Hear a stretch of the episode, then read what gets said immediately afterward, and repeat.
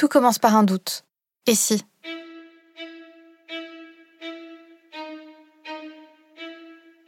Et si je n'étais pas gênée lorsque cet homme me regarde avec insistance dans un bus bondé? Et si ce même homme ne faisait pas une syncope à chaque fois qu'il lit une phrase en écriture inclusive? Et si je me sentais à l'aise de sortir faire un jogging après la tombée de la nuit? Et si je pouvais citer, comme ça, de mémoire, autant de noms de poétesses femmes que de poètes hommes? Et si sur le fronton du Panthéon il n'était pas gravé aux grands hommes la patrie reconnaissante, mais plutôt aux grandes personnes la patrie reconnaissante? Et si le masculin ne l'emportait pas sur le féminin? Et si le patriarcat n'existait pas? Et si, en somme, nous vivions dans une société féministe?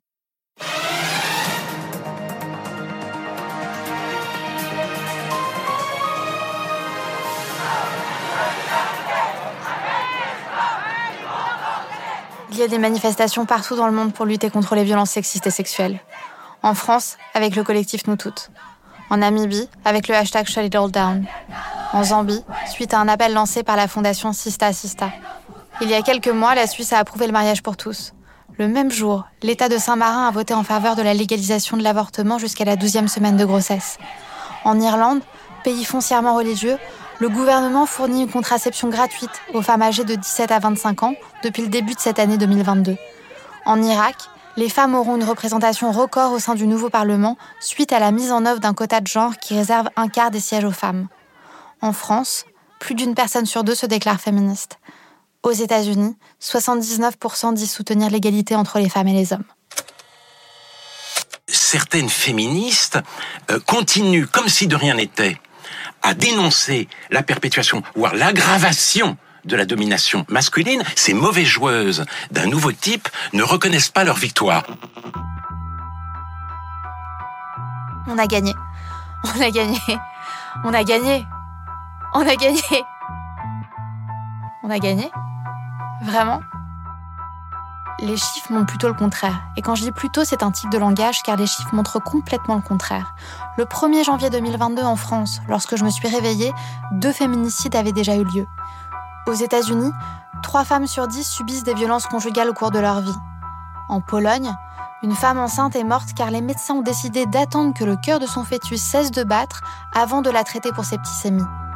Depuis mi-septembre 2020 en Afghanistan, les talibans au pouvoir refusent l'enseignement secondaire aux filles. Enfin, si aucune mesure n'est prise, il va falloir attendre 2186 pour qu'au niveau mondial, le salaire moyen des femmes atteigne enfin celui des hommes. Nous n'avons pas gagné donc. Pas encore. Mais nous n'avons pas perdu.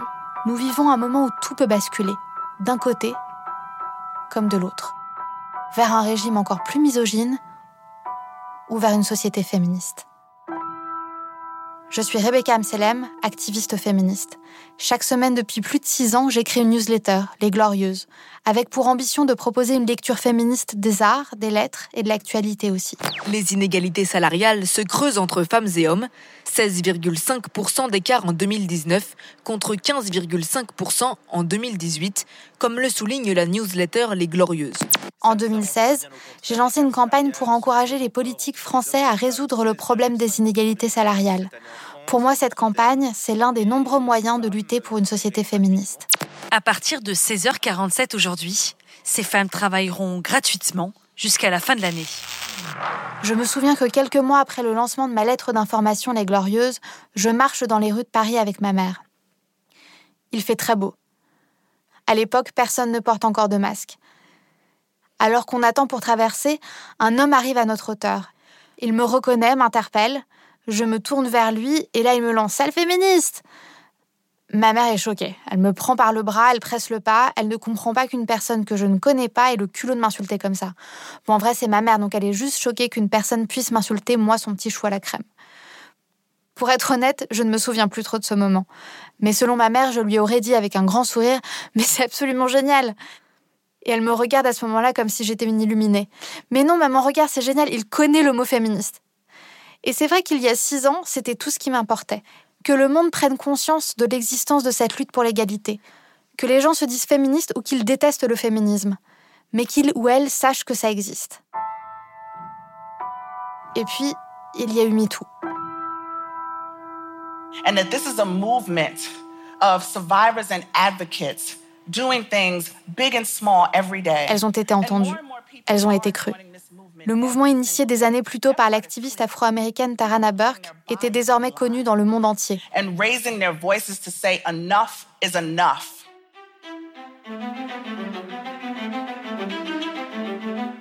Tout d'un coup, la honte semblait avoir changé de camp.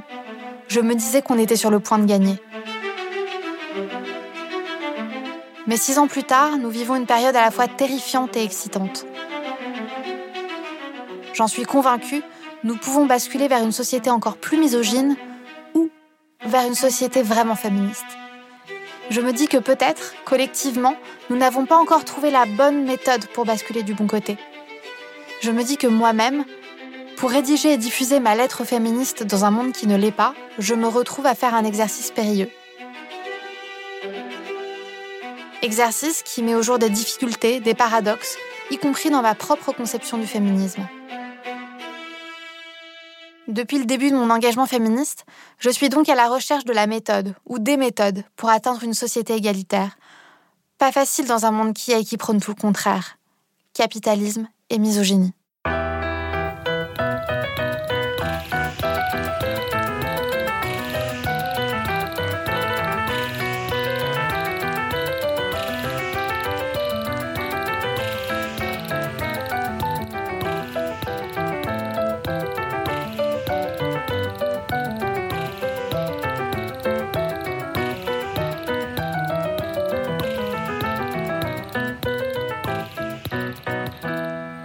Fois qu'on a dit ça, on fait quoi? Bah on enquête. Pour trouver la méthode. Pour construire une société féministe. Pour accepter de se tromper, de recommencer, et surtout pour gagner. C'est l'objet de ce documentaire, en six épisodes, pour lequel j'ai interrogé celles que je considère être quelques-unes des plus grandes intellectuelles féministes de notre époque les philosophes françaises. là, j'ai mal. Geneviève Fraisse et Manon Garcia. C'est par la connaissance de soi que passe l'utopie. L'ethnographe américaine Kristen Gotzi. Love is conditioned by the political economy. La leaduse argentine du mouvement Ni Una Menos, Verónica Gago. Una forma de organización política que nos corra del lugar de víctimas permanentes. L'autrice anglaise Régnier Dologe.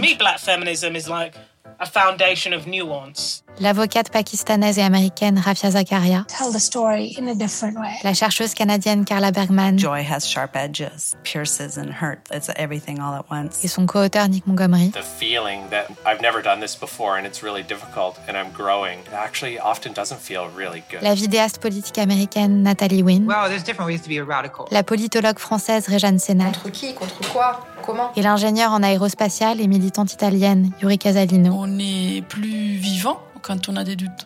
On réfléchit plus. Et la romancière américaine Sarah Schulman. A good movement helps people be effective from where they are.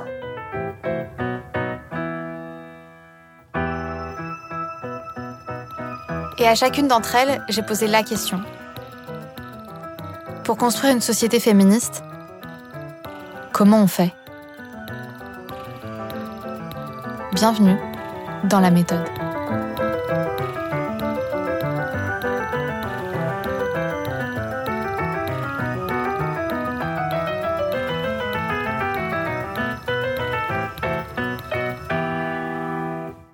Every time women take a few steps forward, it seems to provoke a counter campaign. À chaque fois que les femmes font quelques avancées, ça provoque une offensive, c'est-à-dire un backlash. On tente de les remettre à leur place, et d'ailleurs, on peut l'observer historiquement. Au XIXe siècle, après le premier mouvement de suffragettes, il y a eu une campagne à la fois au sein du gouvernement et d'un point de vue culturel qui était très similaire à ce qui s'est passé très récemment, là dans les années 80 aux États-Unis. On a dénoncé le droit à l'avortement, qui était légal jusque-là et qui n'était pas controversé. Vers la fin du 19e siècle, dans presque tous les États, ce droit a été supprimé. Les médias ont lancé une campagne contre toutes les femmes indépendantes et même l'université de Harvard a publié une étude sur le mariage qui affirmait que les femmes célibataires qui avaient reçu une formation universitaire avaient plus de chances de rester vieilles filles. La personne qu'on vient d'entendre, c'est l'autrice américaine Suzanne Faloudi. Nous sommes en 1991. Elle vient de publier son livre Backlash, la guerre froide contre les femmes. Dans cet essai, elle explique que les femmes viennent de vivre un grand nombre de progrès, juridiques, économiques, politiques, mais qu'elles sont en train de subir un retour de bâton. Jure-moi que tu m'aimes encore. 1991. J'ai 3 ans, et à cette période de ma petite vie, je voue une adoration un peu gênante à Sissi l'impératrice. Cette même année, en France, une femme, Edith Cresson, devient pour la première fois première ministre. On est dans un système incroyablement euh, monarchique. Regardez le parcours de Madame de Pompadour, regardez le parcours euh, d'Edith Cresson. Il y a un parallélisme certain. 1991. Ça fait aussi à peine plus de 15 ans que la contraception pour les femmes est remboursée et qu'elles peuvent avorter légalement. Et ce que dit Suzanne Falouilly dans son entretien, c'est que ces droits, la société, notamment les conservateurs, font bien sentir aux femmes qu'elles ne les méritent pas vraiment. On leur mène la vie dure, on leur fait payer ces avancées.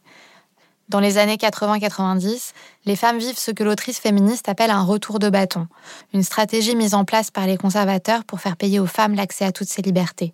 Cette stratégie passe par différentes choses.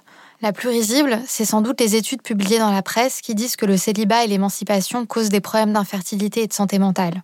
La moins risible, ce sont les activistes conservateurs qui posent des bombes dans des cliniques pratiquant l'avortement aux États-Unis. En gros, c'est une revanche. Comme quand mon frère gribouille sur mes livres quand je ne veux pas lâcher la télécommande pour mettre Dragon Ball Z. Pareil, mais avec les conservateurs qui gribouillent sur les droits des femmes. Les conservateurs semblent terrifiés. Ils s'organisent, c'est une riposte. Suzanne Faloudi résume bien la situation en parlant de l'excessive réactivité des hommes aux victoires les plus microscopiques des femmes.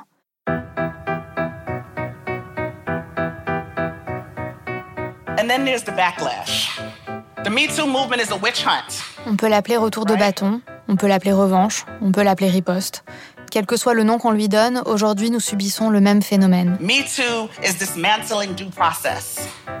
Or Me Too has created a gender war. J'ai le sentiment que le mouvement MeToo crispe et angoisse terriblement les conservateurs. Il y a quelques mois, un journal d'extrême droite titrait sur la terreur féministe et fantasmait sur des dîners de femmes que j'aurais organisés afin de, je cite, noyauter les organes médiatiques.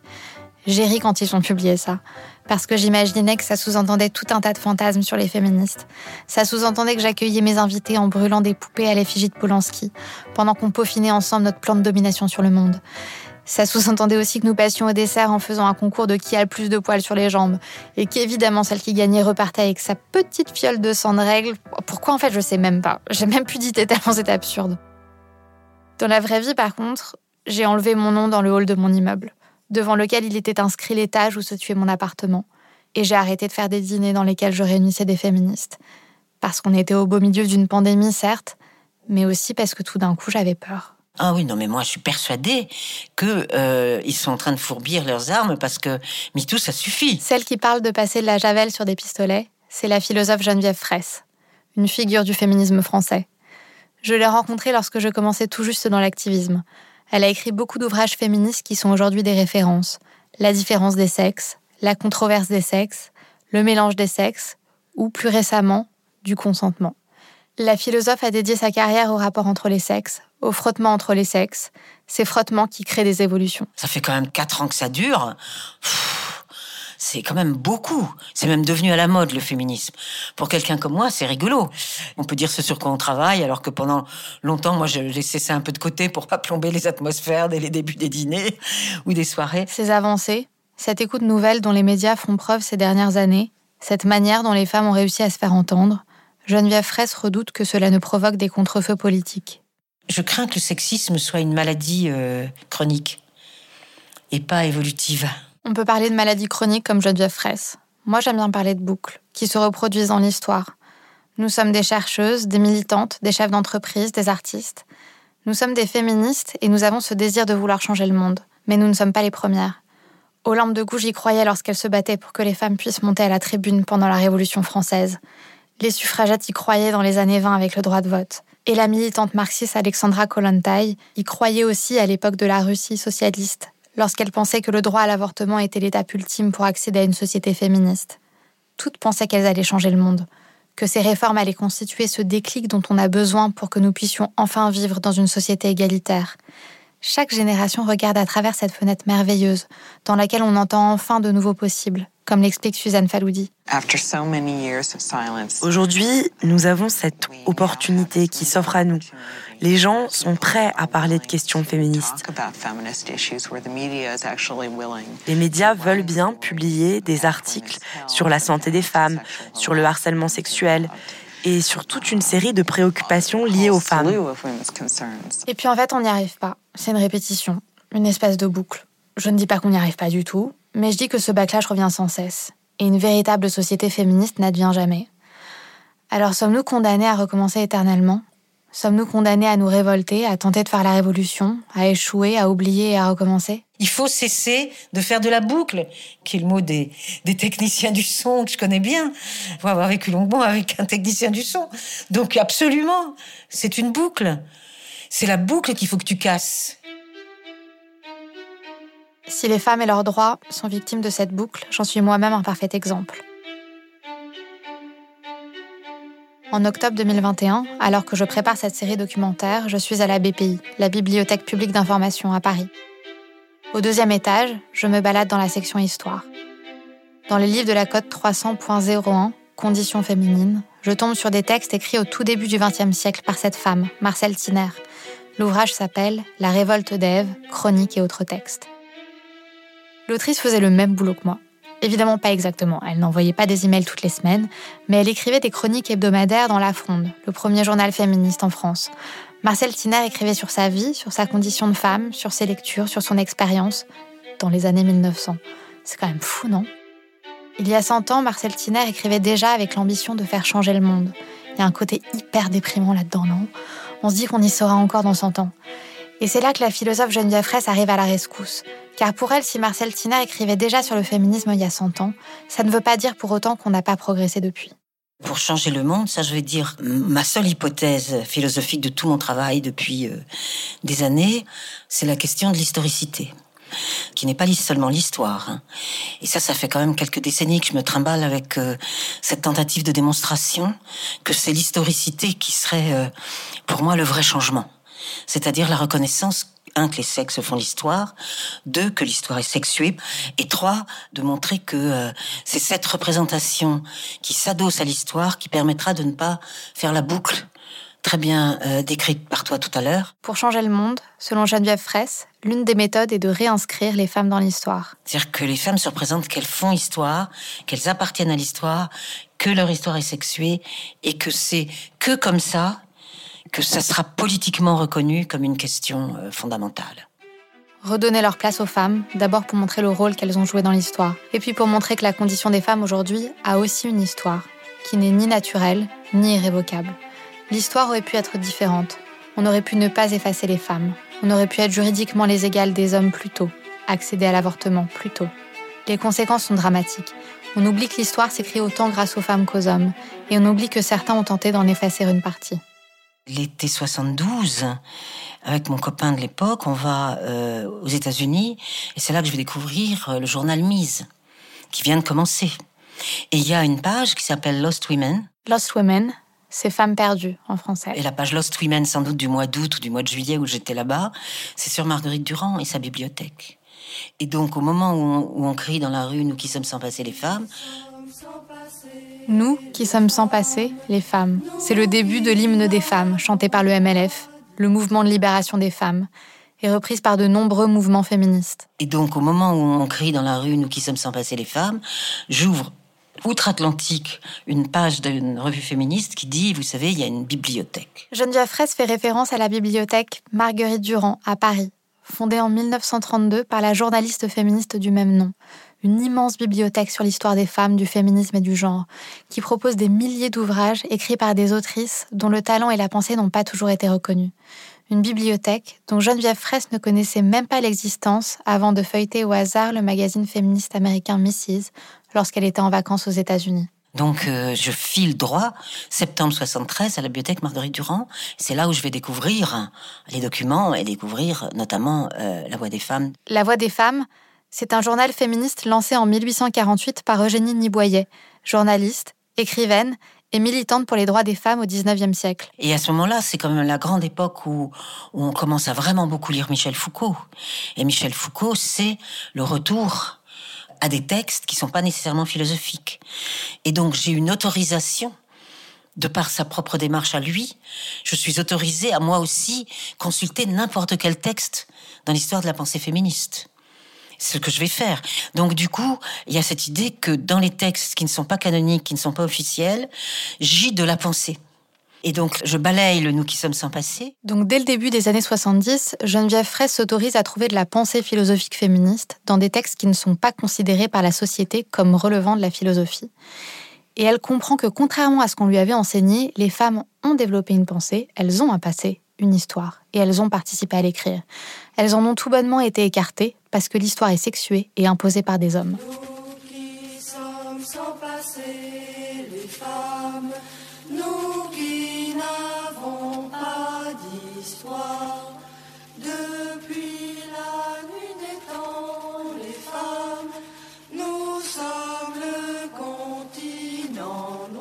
Moi, je pense que le plus grave de notre hymne, c'est la première phrase. Nous qui sommes sans passer les femmes, nous qui n'avons pas d'histoire. Parce que c'est faux. Et euh, Partisan, qui était la grande revue euh, des éditions Maspero, etc., titre Libération des femmes, année zéro. Le numéro spécial, toujours au même moment. Donc, Libération des femmes, année zéro. Non. Et, là, il n'y a qu'une méthode, c'est assez simple. C'est-à-dire, d'un côté, euh, mes études de philosophie disent que la question des femmes est inexistante. Donc, le concept n'existe pas, hein, de la différence des sexes. Ça, ça va me traumatiser, y a, c'est clair et net. Et voilà, à partir de là, euh, comment penser cette question-là? Et ce qu'il y a en face de cette absence, c'est une absence qu'on renouvelle nous-mêmes, les féministes, par l'hymne MLF. Et là, j'ai mal. Mais j'ai très très mal. J'ai mal pour toutes les femmes, pour toutes les femmes déjà, qui ont vécu avant, pendant, et qui ne pourraient pas se reconnaître dans cette caricature. Mais cette caricature, pourquoi elle existe encore?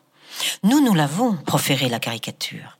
Et moi, j'ai envie de, te dire pourquoi aussi, enfin, parce que là, on touche au cœur de ma démarche, disons philosophique, c'est comment il faut sortir de la question de l'origine. Ça fait que des conneries.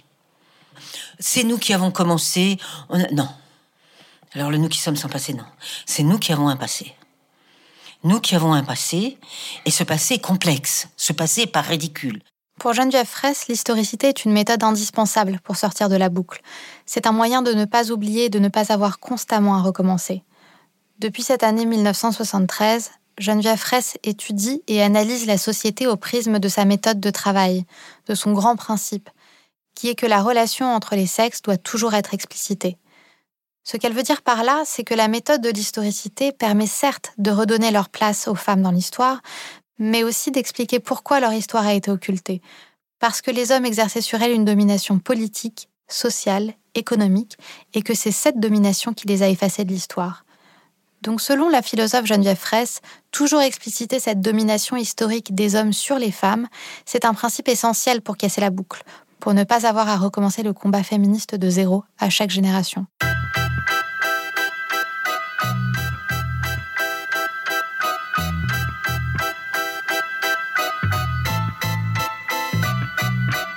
Prenons l'exemple des vagues. On parle souvent de vagues pour décrire l'histoire du féminisme occidental.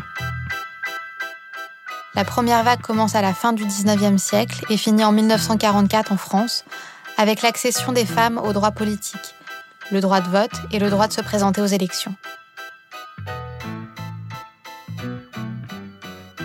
La deuxième vague s'étend des années 60 aux années 80 en France et dans plusieurs pays européens, on y acquiert les droits à la contraception et à l'avortement. Notez bien que ces vagues et ces droits ne concernent que les femmes occidentales. Et puis on parle de troisième vague à partir des années 80, pour marquer le moment où l'intersectionnalité est prise en compte dans l'histoire occidentale du féminisme blanc. L'intersectionnalité, c'est prendre en compte l'intersection de plusieurs discriminations. Être femme et noire, être femme et lesbienne, être femme et trans, etc. Donc de la fin du 19e siècle à aujourd'hui, ce sont les trois vagues enseignées comme les piliers de l'histoire féministe. Mais pour Geneviève Fraisse, le concept même de vague est une insulte au mouvement féministe, car l'histoire du féminisme ne se compare pas à de petites avancées ponctuelles qui se retirent immédiatement, elle évolue continuellement. Elle se construit brique par brique.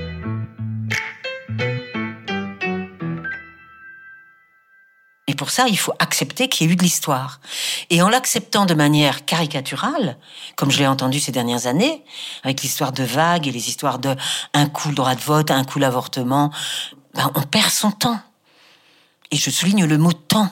Et le temps nous est compté Peut-être je dis ça parce que j'avance en âge, mais le temps nous est compté. D'ailleurs, le concept même de vague n'apparaît qu'en 1968, dans les colonnes du New York Times, le quotidien américain, dans lequel la journaliste Martha Weinman Lear décrit alors l'action d'activistes du mouvement américain NOW, National Organization for Women, qui manifestent dans la rue et se font régulièrement arrêter. Quand je vois 50 ans ou 45 ans plus tard que des femmes peuvent dire le féminisme a commencé avec la première vague sous la Troisième République, avec la lutte pour le droit de vote. C'était encore il y a quelques semaines euh, à la radio, même France Culture. Et là, j'ai mal. Mais j'ai très très mal. Oui, ça fait mal. Ça fait effectivement penser que l'histoire du féminisme aurait commencé à la fin du 19e siècle, avec la lutte pour les droits politiques des femmes en France, alors qu'en réalité elle remonte à bien plus loin. Dès le XIIe siècle, en Belgique, à Liège, des femmes veuves ou célibataires se regroupent au sein de communautés non mixtes pour étudier et travailler ensemble librement en quasi-autonomie financière. Ce sont les béguines. Au Moyen Âge en France, les femmes peuvent voter à certaines élections, aux conseils communaux par exemple. Mais en 1498, un décret parlementaire les classe parmi les citoyens passifs, au même titre que les enfants et les personnes étrangères. Mais même si les vagues rendent compte de l'avancée des droits des femmes blanches en Occident au XXe siècle, comme nous le rappelle l'avocate Rafia Zakaria, elles effacent complètement l'histoire des femmes racisées en Occident et en Orient. I think that the problem has been le problème qui s'est posé, c'est que les femmes blanches se satisfont de l'état actuel des choses. Elles peuvent définir ce qu'est le mouvement, choisir leurs priorités et leurs objectifs politiques, tout en voulant montrer qu'elles essayent d'être pour l'égalité et qu'elles n'ont aucune euh, intention malveillante. Mais comme je disais, c'est une vision très centrée sur l'Occident. La grande majorité des femmes dans le monde n'est pas issue de pays blancs et occidentaux. Donc pour que le mouvement soit pertinent pour elles, il doit y avoir une transformation énorme. Juste si on part de la façon dont on raconte l'histoire même du féminisme, par exemple, on l'a fait commencer par l'obtention du droit de vote par et pour les femmes blanches. Et le problème, c'est pas que ces autres femmes ne mènent pas des batailles féministes tous les jours, parce qu'elles le font. Mais leurs histoires ne sont tout bonnement pas présentes dans le récit féministe actuel. Et au bout d'un moment, si votre histoire n'est pas présente, vous allez juste vous dire, ben voilà, ça c'est réservé aux femmes blanches et c'est pas pour moi. Pour l'avocate et autrice pakistanaise et américaine Rafia Zakaria, dire que l'histoire du féminisme commence avec les femmes blanches, c'est un problème. En fait, on structure toute l'histoire du féminisme autour des acquis des féministes blanches, comme si les autres n'existaient pas, comme si les expériences des femmes racisées étaient moins pertinentes. Si je vous dis qu'il faut qu'on parle de l'histoire, c'est pour vous dire que clairement, il faut abandonner la théorie des vagues féministes et commencer à raconter l'histoire d'une manière complètement différente. Donc pour l'avocate, il faut carrément abandonner cette histoire de vague. Et pour Geneviève Fraisse, le concept de vague a également le désavantage d'occulter la majeure partie de l'histoire. Chaque moment fort du féminisme, on le cristallise autour d'une lutte. Et donc, euh, ce sont des emblèmes, mais il ne faut pas qu'ils cachent ce qui, dans l'historiographie militante, se fait beaucoup, ou l'historiographie même tout court, qu'ils cachent la multiplicité absolue, radicale de tous ces moments féministes. Réduire un moment fort du féminisme à une seule conquête est une erreur. C'est-à-dire que chaque fois, ça dévalorise. On ferait jamais ça avec le socialisme. Il suffit de comparer avec le socialisme ou le communisme. On fera jamais ça. Réduire à une seule demande. On dira pas que le mouvement ouvrier en 1900, il voulait seulement la réduction euh, euh, du temps de travail, ou bien euh, on dira jamais ça. Il s'agit donc de moments forts, oui, mais pas de vagues cristallisées autour d'une revendication unique. Sans le vouloir, Martha Weinman Lear, qui propose ce concept de vague dans le New York Times cette année de 1968, nie l'histoire des femmes et condamne les féministes à rester dans ce vortex. On s'entend, hein, ce n'est pas à cause de Martha Weinman Lear que le système patriarcal domine toujours notre société. Mais ce concept suggère que les acquis féministes ne se sont pas construits les uns grâce aux autres, et que le combat féministe démarre en permanence de zéro, ou presque ça dévalorise pas mal le boulot des générations qui nous ont précédés. Et ça nous fait perdre du temps à réinventer ce qui a déjà été conceptualisé, pensé, digéré par d'autres avant nous. Et puis le concept même de vague implique autre chose, plus grave. Le ressac. Une vague qui s'avance finit toujours par se retirer, comme si à chaque avancée féministe, le retour de bâton était inéluctable, mécanique, comme si la lutte ne pouvait jamais être gagnée. Je sors de la mécanique, je plaide toujours pour ma cause d'historicité. Et là, c'est simplement qu'on est dans un rapport de force. Là, je me bats pour l'historicité et on entend mon, mon enthousiasme. Nous devons donc nous intéresser à l'histoire des femmes.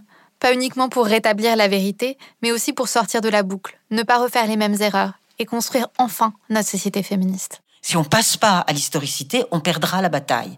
On va répéter que les féministes de telle époque, elles ont fait tel truc qui était pas bien, ou pas assez, ou pas ceci, ou seulement cela, et on se plante.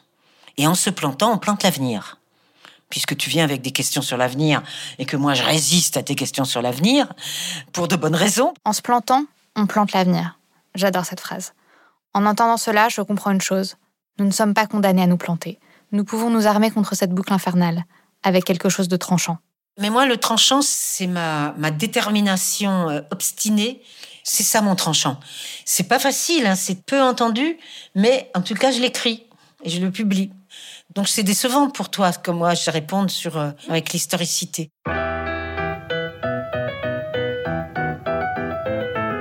Est-ce que je m'attendais à ce que Geneviève Fraisse m'apprenne à faire une bombe artisanale comme les suffragettes? C'est possible. Est-ce que j'avais déjà commandé de l'esprit de sel et de l'aluminium? C'est possible aussi. Ce n'est évidemment pas ce qui s'est passé, vous l'avez entendu. Pour Geneviève Fraisse, la première brique, le premier point de méthode à appliquer pour construire une société féministe, ce n'est pas de poser des bombes, c'est de prendre en compte l'histoire des femmes, de rappeler leurs actions, leurs pensées, leurs accomplissements, de rappeler aussi que si elles ont été oubliées, c'est parce que les hommes les ont dominées et exclues de l'histoire. C'est ça que la philosophe appelle l'historicité. Réhabiliter l'histoire des femmes et les raisons pour lesquelles elles ont été exclues de l'histoire avec un grand H.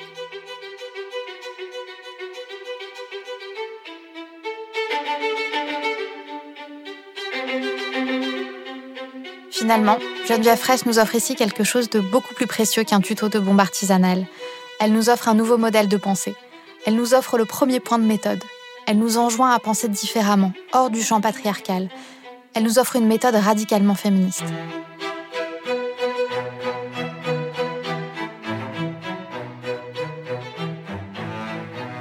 There are several strains of feminism, including radical feminism. Radical. Radical feminism. Ce mot revient. Youth um, have always been radical. Tout le temps. Aussi un peu de, de radicalisme, etc. Dans chaque conversation. Radical. And what this radical democracy structure produces is a simultaneity of action. Pour bifurquer vers une société féministe, les chercheuses, les activistes, les intellectuels que j'ai interviewés sont toutes d'accord pour dire qu'il ne faut pas faire de compromis, qu'il faut être radical. Et c'est l'épisode 2 de la méthode.